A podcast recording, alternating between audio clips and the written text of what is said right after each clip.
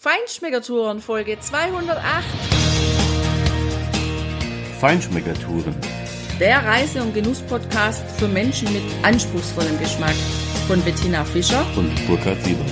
Hier lernst du außergewöhnliche Food- und Feinkostadressen, Weine und Restaurants kennen. Begleite uns und lass dich von kulinarischen Highlights inspirieren. Ja, hallo, ciao, schön, dass du wieder bei uns bist. Wir sind heute bei einem ganz besonderen Winzer, ein Vignaiolo. Und das wirst du auch später noch hören, was genau das Besondere daran ist. Wir sind bei Luca Atanasio in Sava, das ist in Manduria. Hier gibt's natürlich eines, Primitivo, Primitivo, Primitivo, Primitivo de Manduria. Für Weinkenner und Weinliebhaber ein absolutes Juwel. Darüber werden wir mit Luca sprechen und nebenher seine Weine degustieren, die er hier in seiner eigenen Kellerei herstellt. Und damit geht's auch schon los. Viel Spaß beim Genießen. Ja, hallo, ciao, Allora, Luca. Benvenuti nella mia cantina. Eh, siamo a Sava, eh, terra del primitivo. Sono un vignaiolo, Ja, ähm, Luca hat uns gerade erzählt, dass er Vignaiolo ist und das bedeutet nichts anderes, als dass er für seinen eigenen Wein vom Anfang bis zum Ende alles selbst durchkultiviert. Ja, klar, weil er natürlich ähm, zum einen das Erbe erhalten möchte und zum anderen einfach auch sicher sein möchte, dass er eine Top-Qualität in der Flasche nachher hat. Und ja, also was wir schon gelesen haben, das sind wir gespannt, ob dem so sein wird, aber wir denken schon. Ja, vom Weingarten bis in die Flasche, jeder einzelne Produktionsschritt wirklich ganz persönlich als kleine Manufaktur gemacht. Das ist ja echt was Außergewöhnliches, was du sonst nicht oft findest. Und mich würde interessieren, Tina, bitte stell Luca die Frage auf Italienisch. Was ist diese besondere Anbau-Erziehungsmethode, die er da kultiviert? Luca, qual è la caratteristica del alberello si chiama? Alberello, Genau. sì. L'alberello è un sistema di allevamento del vigneto tradizionale del mio territorio. Eh, le piante eh, venivano eh, allevate ad alberello. Ja, Luca hat uns erzählt, dass das eben eine ganz alte Anbauweise ist, zum einen, und dass er die auch erhalten wollte. Und zum anderen kann man sich das so vorstellen, dass dieser Rebstock, diese Pflanze im Grunde so wächst wie eine Palme, von unten der Stamm und oben kommen dann anstatt den Palmwedeln eben die, die Rebblätter und auch die Trauben letztendlich. Und so kann diese Traube die ganze Sonne von oben in sich aufnehmen. Und das macht ja auch das Besondere aus vom Primitivo, von dieser Traube, dass das eine Traube ist, die sehr zuckerhaltig ist, die sehr süß ist. Also ich war beim Zuhören schon ganz in Gedanken schwelgend und äh, diesen Rosé auf der Zunge spürend, den wir hier schon vor uns im Glas stehen sehen und in der Flasche ein wunderschönes Rosé, sehr lachsfarben, aber dunkel, schönes Rot, schillernde Orange, dunkel Blutorangenreflexe würde ich fast sagen.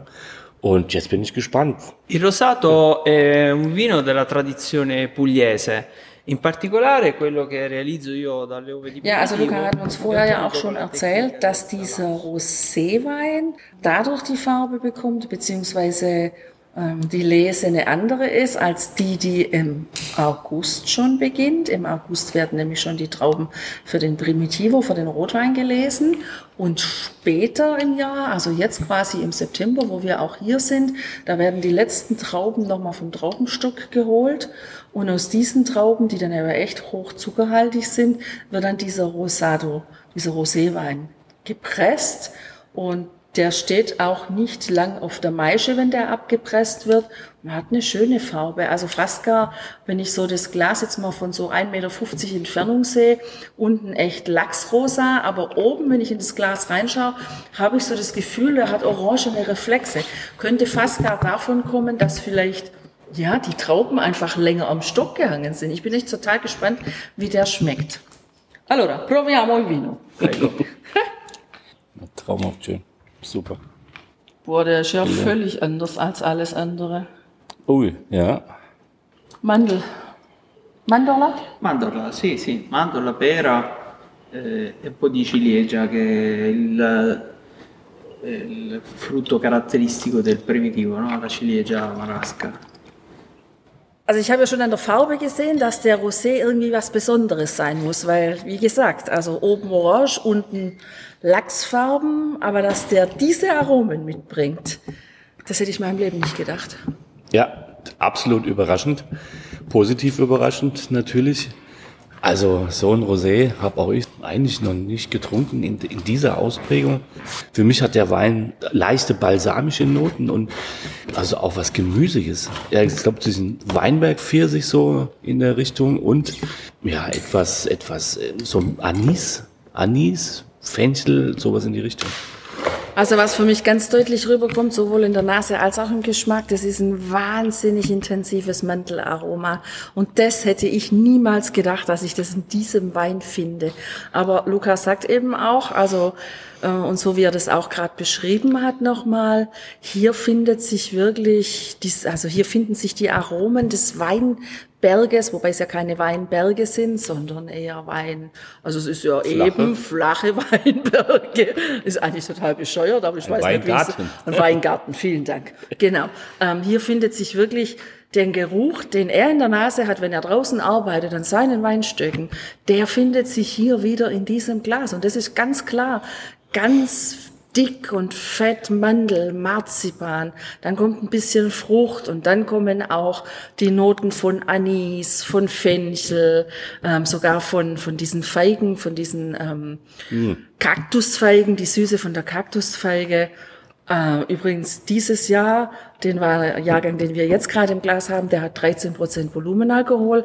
Im letzten Jahr hatte der 14 Prozent. Also auch das finde ich ist außergewöhnlich. Für mich ein sehr außergewöhnlicher Rosé. Ja, und trotz der relativ mageren, in Anführungszeichen mageren Ausstattung mit 13 Prozent, ist er sehr präsent und durchaus auch anhaltend. Also ein Roséwein, der richtig Spaß macht und der auch zu einem kräftigeren Essen gut bestehen kann. Cool. Mhm. Questo è il Dodecapolis, eh, che è il, primitivo, il primo primitivo rosso che vi faccio assaggiare ed è affinato in acciaio. Vinificato e affinato in acciaio. Äh, Gradazione alcolica 17 Gradi.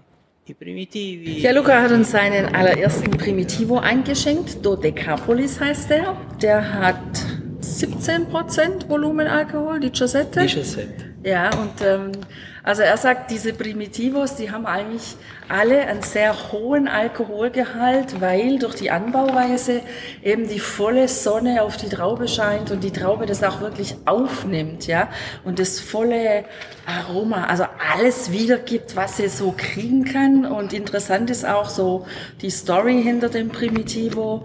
Äh, früher wurden diese Weine, da wurde gar kein großer Wert gelegt auf Nein, vielleicht schon auf Qualität, aber die wurden nicht selber ausgebaut und nicht selber weiterverarbeitet, sondern diese Weine wurden gemacht, gekeltert und dann ja in großen Mengen nach Frankreich verkauft. Und die Franzosen haben dann ihre Weine mit diesem sehr süßen Most verschnitten und irgendwann sind die Apulier, und das finde ich zum Glück, sind sie da drauf gekommen, haben sie sich gesagt, Mensch, wir haben doch hier so ein großartiges Rohmaterial, wieso liefern wir denn das eigentlich nach Frankreich?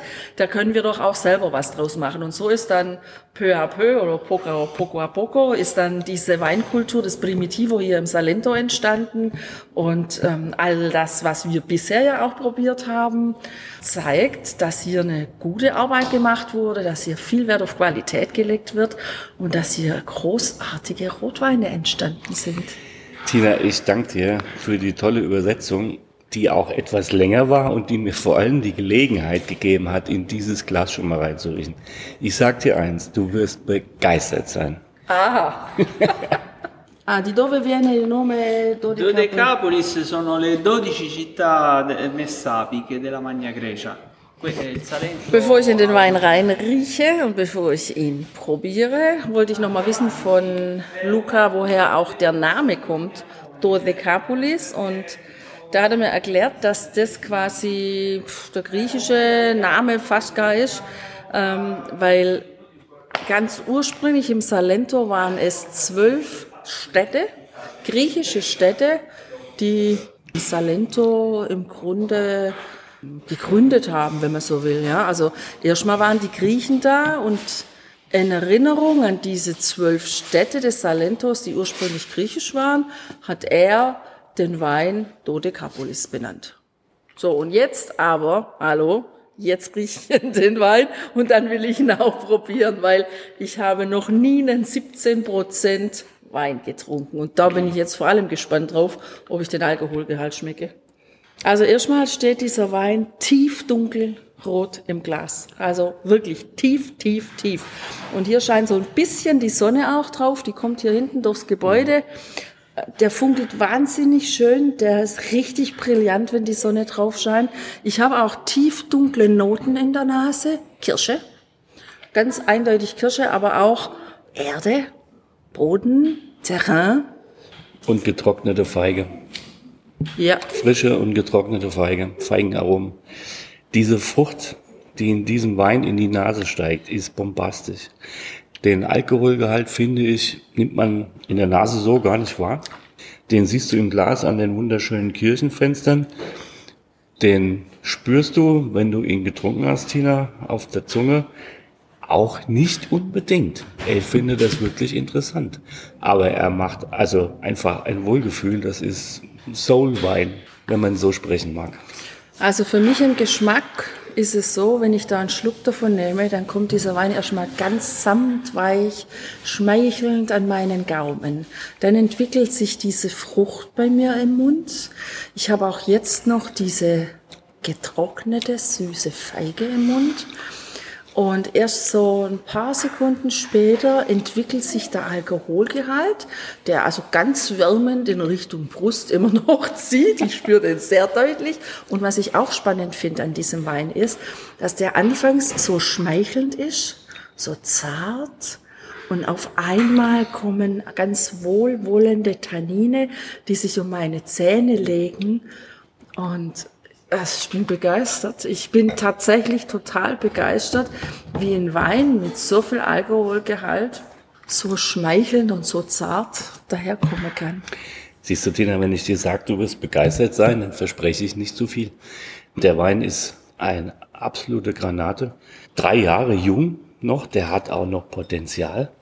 Ähm, ich habe auch so ein bisschen so einen Hauch von Thymian dabei. Ich bin mir nicht ganz sicher, aber ich habe so eine, so eine eukalyptische Note, so eine leichte Tertiärnase. Also ein Bombenwein. Ja, vor allem im Winter, wenn man friert. Also der Wein, der wärmt absolut. Super. Ja. Ottima annata anche questa, la 2017 è stata calda, asciutta, abbiamo fatto delle bellissime vendemmie. E questo vino era nel Rovero o no? No, questo no, fa solo acciaio. E il prossimo che assaggerete è affinato. Also spannend war auch nochmal zu hören, dass dieser Wein nur im Edelstahltank ausgebaut wird. Auch deshalb, weil er viele Kunden hat, die, ja, die einen Primitivo trinken wollen, so wie der früher gemacht wurde. Da war der einfach nur im Zementbottich oder im Edelstahltank, also eben nicht im Holz.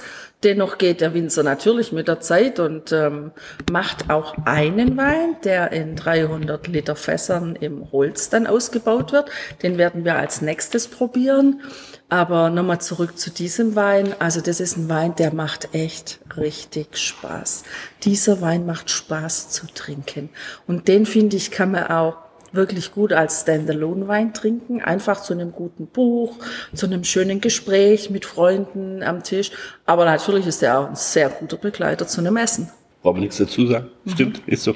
Perfetto. È un vino perfetto per me. Sì. Grazie. Eh, sono ormai vent'anni che faccio, questa è la mia ventesima vendemmia. Faccio da vent'anni questo lavoro. Prima con mio padre, da cinque anni vabbè, sono per conto mio perché purtroppo papà è venuto a mancare. E quindi sono vent'anni che faccio primitivo. Also der macht das seit 20 Jahren. Mhm. Früher mit seinem Vater. Der ist jetzt leider gestorben, der fällt am sehr. Und ähm, ja, also er hat Erfahrung 20 Jahre, genau.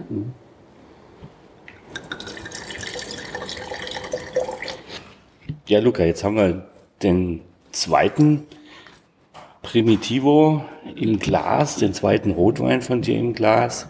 Was haben wir denn hier besonders zu erwarten? Eh, abbiamo il secondo rosso nel bicchiere, che cosa viene sul nostro naso, sul nostro gusto Sì. e come è fatto questo, Questo vino. Allora, il Librante è primitivo di Manduria DOP, è lo stesso vino che avete assaggiato. Ja, es geht gerade so weiter, als wir aufgehört haben. Der Jahrgang ist 2017, wie der erste rote. Und er hat auch 17% Volumenalkohol. Im Grunde ist es erstmal der gleiche Wein wie der erste Primitivo. Aber dieser Wein wird dann für zwölf Monate im großen Holzfass ausgebaut mit 300 Liter und deswegen bringt der, also und dieses Holzfass, das muss man vielleicht auch noch dazu sagen, das hat so eine Medium-Toast-Note, weil die Holzfässer, die werden ja ähm, tatsächlich entweder leicht oder medium oder auch schwer getoastet. Also und je nachdem verbindet sich natürlich ähm, die Holznote mit dem mit dem Wein und hier können wir wohl erwarten Noten von Kaffee, Note tostate, sì, di, cuoio eh, e poi no- note torrefatte, no? Proprio della barrique e, e poi le note dolci del tannino dolce, quindi un po' di vaniglia, quelle caratteristiche della barrique. Dann eben die charakteristischen Noten vom Holz, also Vanille und dann auch so ein bisschen Toastnoten und naja, also ich sag mal so, ich stehe mal wieder anderthalb Meter weg vom Glas, der ist noch dunkler, habe ich das Gefühl. Also richtig dunkelrot steht der, fast schwarz steht der im Glas. Burkhard ist schon wieder am Riechen, der ist schon wieder einen Schritt weiter wie ich. Er strahlt, das zeigt, dass ihm der Wein schmecken wird. Probiert hat er noch nicht. Aber was ich auf jeden Fall sehe im Glas, ist, dass er ganz dunkle, schöne Kirchenfenster am Glas sich abzeichnen. Und ja, also auch wenn Burkhard das Glas jetzt gerade dreht und die Sonne so von hinten in dieses Glas scheint, der ist so tief dunkel, so komplex, so so dicht in der Farbe, dass sich da kaum diese Brillanz ähm, des Lichtes zeigt. Burkhard, wie schmeckt der? Naja, es war schwer, den ersten roten zu toppen. Ich finde, es ist trotzdem gelungen, ähm, weil ich habe den Wein, den ersten, auch in den Grundzügen genau so, aber die Veredelung, in Anführungszeichen, mit dem Holz, ist unheimlich empathisch gemacht, unheimlich einschmeichelnd, einfühlsam gemacht. Also es ist die absolute richtige Entscheidung, keine Barrique zu nehmen, sondern 300 Liter Fässer, weil einfach mehr Volumen Wein auf das Holz kommt und eben diese Holznote nicht so präsent ist, sondern sie ist unheimlich dezent präsent. Sie bringt ja ganz, ganz filigran diese, diese Kaffeenoten, die habe ich tatsächlich auch am Gaumen die Vanille-Toffee-Noten, so ein bisschen Karamell, ja, ähm, aber ganz, ganz dezent. Für mich ist immer noch im Vordergrund die Frucht, die, die, die, die, die Feige, die Kirsche, diese besondere Kirsche, die Luca erwähnt hat. Also einfach abgerundet durch das Holz. Ein eigener Wein deshalb für sich, aber die Grundstruktur, die, die, die, die Essenz vom Primitivo, die ist immer noch komplett da und es gefällt mir super gut, weil ähm, ja, dieser Wein nicht kaputt geholzt wurde, sondern weil er unheimlich einfühlsam veredelt wurde. Absolut, also all das, was du gerade gesagt hast, dem stimme ich echt total zu. Auch hier wieder ist es so, wenn ich den Schluck in den Mund nehme, dann ist es ein sehr schmeichelnder Wein, ein sehr runder Wein, der dann aber erst so ein paar Sekunden später sich dann öffnet im Mund, der dann so auch seine junge Säure noch zeigt. Also ich finde, er hat schon noch Säure, aber eine sehr gute Säure, also eine, die jetzt schon äh, mit dem Jahrgang 2017 sehr verträglich ist. Spannend wird sein, wie wird sich dieser Wein in der Flasche entwickeln, wenn der Säureabbau stattfindet. Und er zeigt aber auf jeden Fall viel deutlicheres Tannin im Mund. Also ähm, interessant, erst kommt er so schmeichelnd daher und dann auf einmal entwickelt er dieses Tannin, was sehr deutlich ist, was sehr deutlich spürbar ist, was ähm, auch ein bisschen kantig ist, aber einen absolut nicht überfordert. Also das ist ein Wein, ja, der sich nicht auf die erste Sekunde, auf den ersten Moment entfaltet, sondern so ein Geheimnis lüftet. Also so will ich das mal sagen, als ob, ich habe so das Gefühl, der Wein macht Folgendes, der kommt, der, da öffnet sich der Vorhang und dann ist er erstmal da und dann kommt der Wumms. Ja. Also dann kommt der Auftritt. Also wie im Theater. Start Akt 1. Richtig. Und Genau. wie im Theater braucht es mehrere Akte, bis du das ganze Stück verstanden hast. Perfekt. so wollte ich sagen. Luca, also der Wein ist richtig toll und äh, 2017 ist, ist noch relativ jung. Mich würde interessieren, wie viel Potenzial gibst du diesem Wein? Wie lange ist er lagerfähig? Weil ich kann mir wunderbar vorstellen, Vertikalverkostung zu machen. Und das heißt, wie viele Jahrgänge davon kann man sich in den Keller legen? Questo vino eh, darà il meglio di sé fra un po' di tempo in bottiglia. Fra un anno sarà perfetto. Also interessant. Also jedenfalls wurde auf jeden Fall ein, ein sehr guter Korken verwendet, damit der Wein sich optimal entfalten kann in der Flasche. Dann sind es Weine, die einen hohen Alkoholgehalt haben und deswegen meint er, wäre es besser, diese Weine nicht zu lange im Keller zu lagern. Das ist ja eben der Jahrgang 2017, der übrigens jetzt auch noch gar nicht so lange abgefüllt ist in der Flasche. Also er meint, besser wäre ihn jetzt auch schon gleich mal noch ein halbes Jahr liegen zu lassen, bevor man ihn überhaupt öffnet. Und dann wird er vermutlich in einem Jahr seine, ja, seinen Höhepunkt erreicht haben wo der dann richtig Spaß macht zu trinken. Also man kann so sagen, so vier bis fünf Jahre Lagerfähigkeit, um einen optimalen Genuss dieser Weine zu haben. Ja, besser schneller trinken, ist immer gut. L'ultima chicca, poi il primitivo dolce, che non ve ne ho ancora parlato, il fiore mio. E questo, la vendemmia è in cantina con l'uva e i ragni. la vendemmia tardiva del primitivo regala un mosto molto ricco di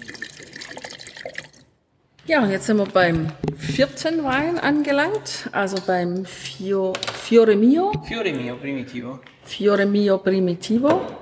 Der hat auch eine ganz andere Flaschenform. Warum? Weil das der Süßwein ist. Im Salento haben die diese Kultur einfach nach dem Essen, wenn die Dolce dann ähm, serviert werden, auch den Süßwein dazu zu servieren. Und da ist es einfach so, dass auch dieser Süßwein dann sich wunderbar mit dem Mandelgebäck, mit dem süßen Gebäck verbindet. Aber der wird einfach auch dazu getrunken, wenn man diesen typischen Käse aus dem Salento isst.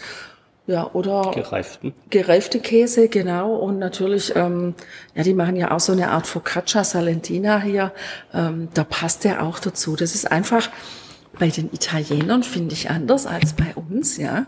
Da wird am Ende des Essens, des Ganges, wird dann noch Dolce zelebriert. Und da ist also ganz klar, hier wird Dolce nicht nur einfach so gegessen, sondern da wird ein Süßwein dazu gereicht. So wie das die Franzosen ja auch machen. Ähm, wir in Deutschland, da gibt's ja ein paar jetzt Winzer, die auch ganz ordentlich, finde ich, Süßweine machen. Ähm, aber irgendwie haben wir die Kultur nicht. Und deswegen, ich bin jetzt total gespannt. Auch dieser Wein ist wieder ganz tief dunkelrot im Glas und der hat übrigens noch 50 Gramm Restzucker. Also ich bin gespannt, wie der schmeckt. Wahrscheinlich ist der aber schon ein Dulce für sich, also jetzt für uns Nordeuropäer. Wir bräuchten wahrscheinlich, und du vor allem, Burkhard, du bist ja sowieso nicht der süße Dessertesser. Du bräuchtest wahrscheinlich kein Gebäck dazu, dir würde der Süßwein Mit dem Käse reichen, ja, durchaus. ja, Tina, also ich bin echt wieder begeistert. Ja. Ähm, Süßwein, klar, das ist eine Herausforderung, den gut zu machen. Und so ein reines Zuckerwasser, das geht natürlich gar nicht. Dieser Süßwein hier, der kommt mir gar nicht so süß am Gaumen vor. Er hat konzentrierte Frucht in der Nase, wieder schon auch süße, fruchtige Aromen, aber er ist, und das finde ich unheimlich angenehm, finde ich unheimlich toll, am Gaumen, natürlich bringt er das auch am Gaumen, aber er ist überhaupt nicht so süß, wie man erwarten würde. Und für mich perfekt, wirklich mit einem wirklich gereiften Käse, diese Feigenaromen auch wieder und, und diese Kirscharomen, die hier einfach ein bisschen marmeladiger sind, aber überhaupt nicht übersüßt sind. Für mich das perfekte Dessert. Ich kann dem nichts hinzufügen. Das ist genau so beschrieben, wie das ist, ja. Das finde ich auch sehr angenehm, dass er eben nicht so süß ist, ja. Jetzt bin ich gespannt, weil er ist ja, ähm, ein Winzer, der alles alleine, alles selber macht. Er hat ja auch nicht so viel Hektar, ähm, also macht auch nicht so viele Flaschen. Und jetzt ist halt die Frage für uns beispielsweise, aber für dich als Hörer oder Hörerin wahrscheinlich auch, wo bekommt man denn jetzt überhaupt diese Weine her? Ja, muss ich ins Salento fahren oder darf ich ins Salento fahren, um diese Weine zu probieren und zu kaufen? Oder gibt es die vielleicht auch in Deutschland oder anderswo? Ich werde den Luca jetzt mal fragen. Luca, Se uno ha sentito il nostro podcast e ha voglia di um, comprare I vini, i vini, deve venire in Salento per forza per comprare o può trovare anche in Germania? E Tro- se, da? Movenpick, nel sito di Movenpick trova i miei vini. Ja, super. Das war eine kurze Antwort, aber es war vor allem auch eine gute Antwort, weil wir brauchen unseren Kofferraum gar nicht so füllen mit den Weinen. Also wenn du, liebe Hörerin oder liebe Hörer, Lust hast, diesen Wein zu probieren, wenn du auf ähm, Primitivo-Weine stehst, wenn du hohe Alkoholgehalte magst und wenn du mal was ganz anderes ausprobieren willst, dann kannst du auf die Seite von Mövenpick gehen, denn Mövenpick ist der Importeur von ihm und dann kannst du das in Deutschland kaufen. Das finde ich genial. Aber sicherheitshalber, Tina, packen wir schon ein bisschen was in unseren Kofferraum, weil wir wissen ja nicht, ob Mövenpick alles am Stock hat oder nicht. Und deshalb werden wir hier noch ein bisschen was einkaufen. Das wusste ich. Ja, Ja, wir sagen auf jeden Fall Danke. Das war eine sehr aufschlussreiche, eine sehr schöne ähm, Probe. Übrigens haben wir auch ein kurzes Video im Weingarten mit Luca gemacht. Wir waren mit ihm draußen. Wir haben seine Weinstöcke angeguckt, auch seinen Trullo. Ähm, Und wenn du das Video sehen möchtest, dann geh einfach auf unsere Seite feinschmeckertouren.de. Da stellen wir das Video rein, aber natürlich auch auf YouTube.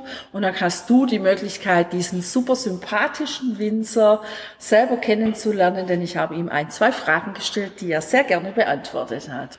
Diciamo grazie per la Grazie a prova, per ehm, questa visita in cantina. Abbiamo avuto una bella esperienza con i vostri vini. Grazie a voi invece della possibilità di comunicare i miei vini perché insomma, mi impegno tanto per fare la qualità, però bisogna pure eh, parlarne, no?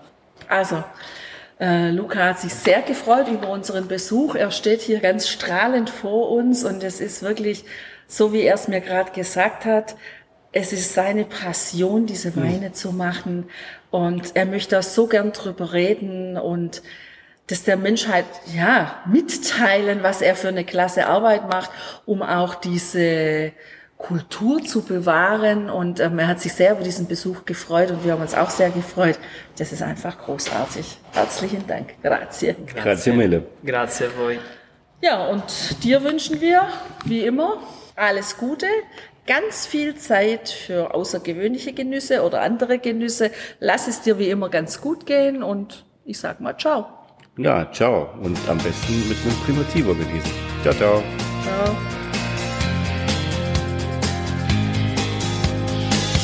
Hier endet dein Genusserlebnis noch lange nicht. Komm rüber auf unsere Homepage feinschmeckertouren.de und schau dir die Bilder zu unserer Show an. Dort findest du auch wertvolle Links zu den heutigen Empfehlungen. Verpasst keine Neuigkeiten mehr und trag dich am besten gleich in unseren Newsletter ein. Wir freuen uns auf deine Anregungen für weitere Episoden und einen regen Austausch mit dir. Viel Spaß beim Genießen, denn du weißt ja, Wahrer Reichtum besteht nicht im Besitz, sondern im Genuss. deine Feinschmecker Guides Bettina Und Burkhard.